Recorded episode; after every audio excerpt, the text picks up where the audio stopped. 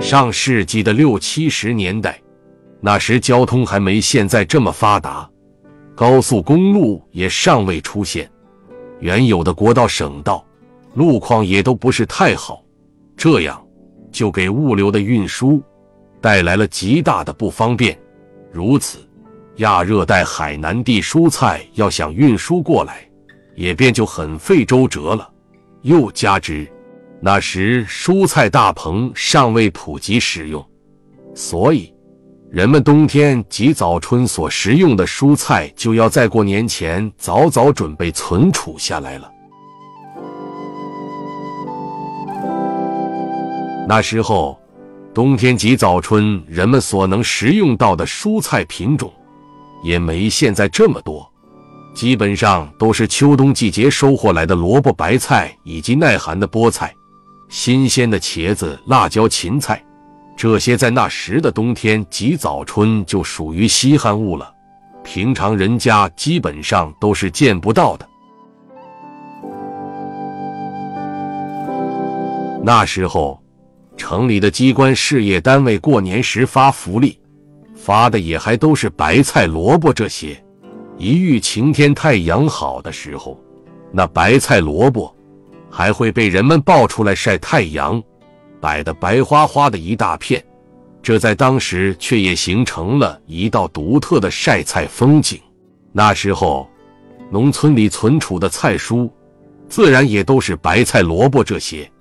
但农村里这些菜蔬的存储就与城里人的存储蔬菜大大的不同了。那时的农村，家家挖的都有红薯窖子，那红薯窖子是深挖在地下的，上面还有木棒支撑起的高粱秸做顶，顶上又覆盖了一层厚厚的泥土。由于这红薯窖子是深挖在地下的。上面又有这些饱满措施，所以尽管那时外面冰天雪地、天寒地冻，在这红薯窖子里却也依然十分温暖。农村里的白菜、萝卜，就是连同红薯一同存放在这窖子里的。想吃了时，就掀开轿子门，取点出来。顿顿白菜萝卜，未免日久生厌。为改善这种状况，常到点时鲜的蔬菜。所以那时的人们大年一过，无不盼望着春天早早来到。因为春天一到，各种野生的地野菜也就朝气蓬勃的迎面而来了，人们也就可以大饱口福了。那时候。农村里最早被人们采挖的，应该就是荠菜了。第一批探春的荠菜，是出现在打麦场旁边的细碎杂草里的。因为细碎的杂草里，比裸露的地面温度要高那么一点，就是这一点点的温差，却也被荠菜所利用，成为了第一批迎春的先锋。这时，碎草屑里的荠菜。虽已长出，但还很小，小的你不把碎草扒开，都难能找到它们。所以那时十来岁的我们挖荠菜时，基本上都是坐在地上进行的。这样的荠菜，碎草里一旦出现，往往还都是一大片。这时的荠菜根也还都很细，小铲子挖它时。铲子的拐角稍微碰它一下，荠菜根也便就断了。所以那时挖荠菜，人们又叫挑荠菜。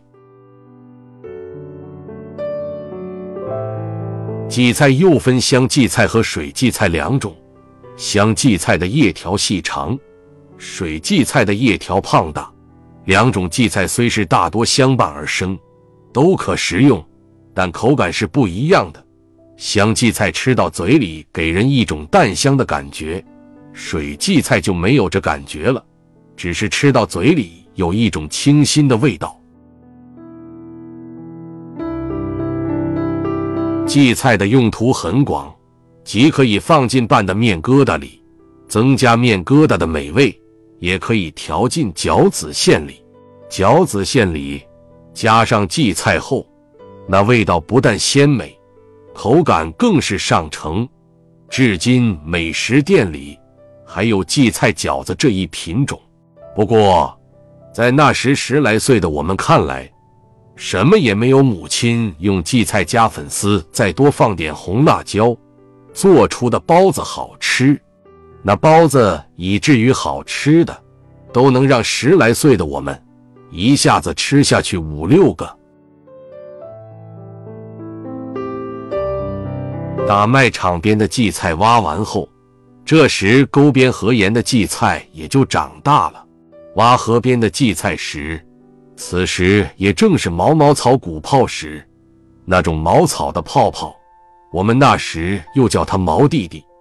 那种被嫩绿的毛草茎紧包着的毛弟弟，极柔软又洁白，吃到嘴里虽不太甜，却也给你一种嫩滑的感觉。那种嫩滑。都能让你在怀疑自己有没有把它咽下去。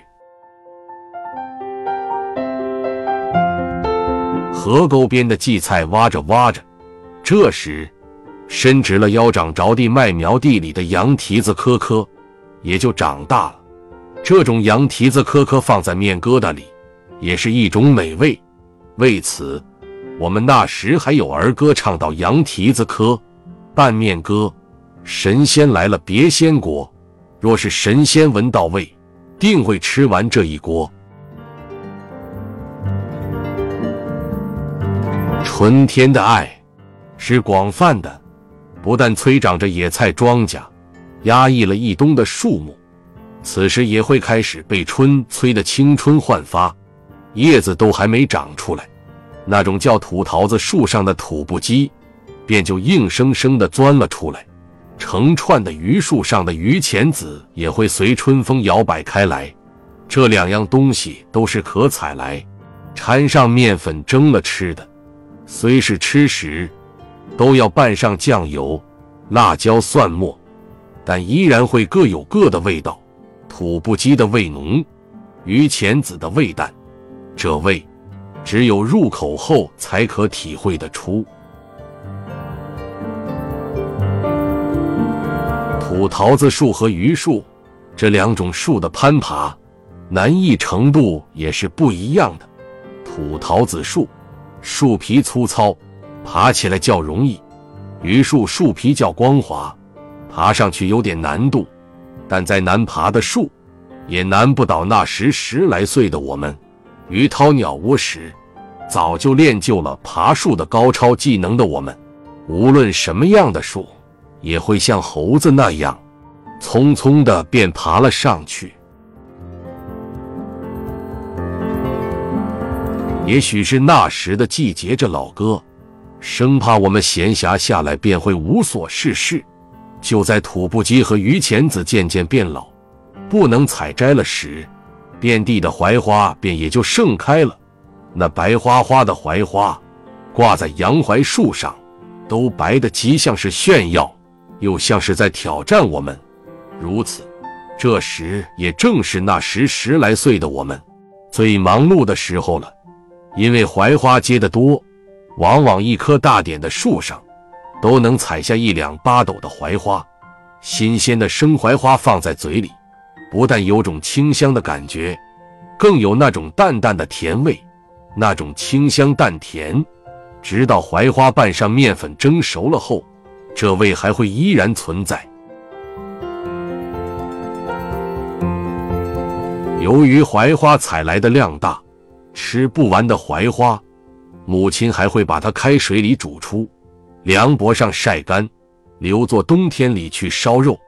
晒干的槐花烧出的肥猪肉，母亲那时又叫它“老头笑”，意思就是老头们看到这菜，心里便就乐开了花。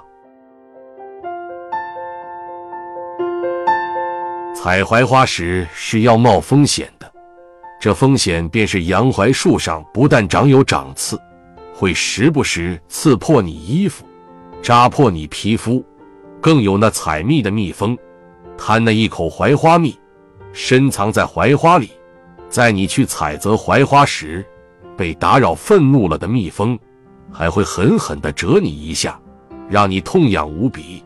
所以，一般采槐花时，我们都是要戴上个手套进行的。若是一时没有手套戴时，我们还会用树枝把槐花摇来晃去，摇去那些贪嘴蜜蜂们。槐花枯萎后，就已到了节气惊蛰之后。春雨也便会协同雷，同时到来。这时，河沟里的螺丝听到雷声，也会开始慢慢活动起来。螺丝在那时，我们又叫它蜗儿牛。此时，受到雷声召唤的蜗儿牛，便也就会由深水处爬到浅水处去觅食。这时也正是我们摸它的大好时机。饿了一冬的蜗牛，不但行动慢，脑子也似乎被饿得不太灵光了。任由你把它摸进粪机里，尚还回不过神来。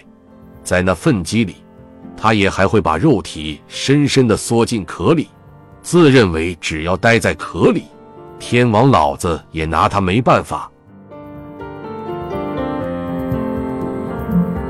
我们那时把蜗牛摸得多了时，会把它掀开水里烫一下，专挑里面的肉烧了吃，了时就连壳炒了吃，那味道却也绝对鲜美。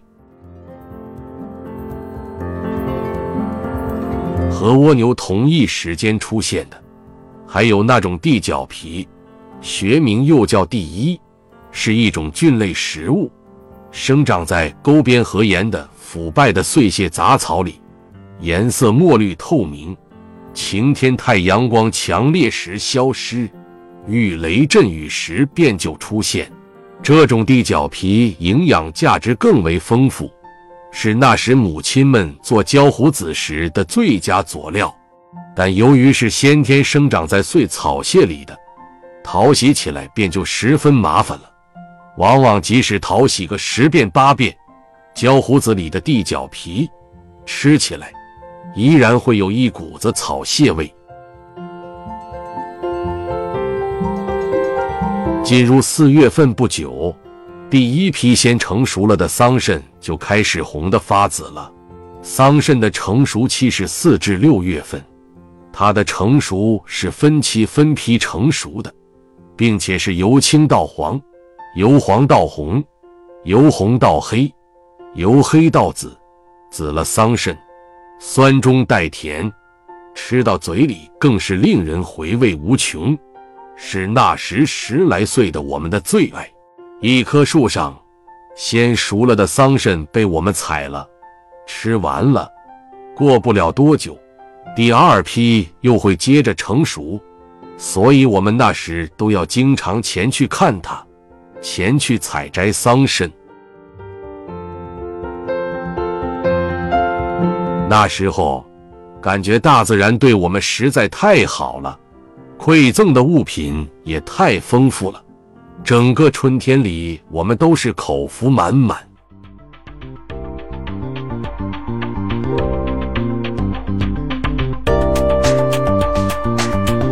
王贵田，那时候，我们舌尖上的春天，分享完了。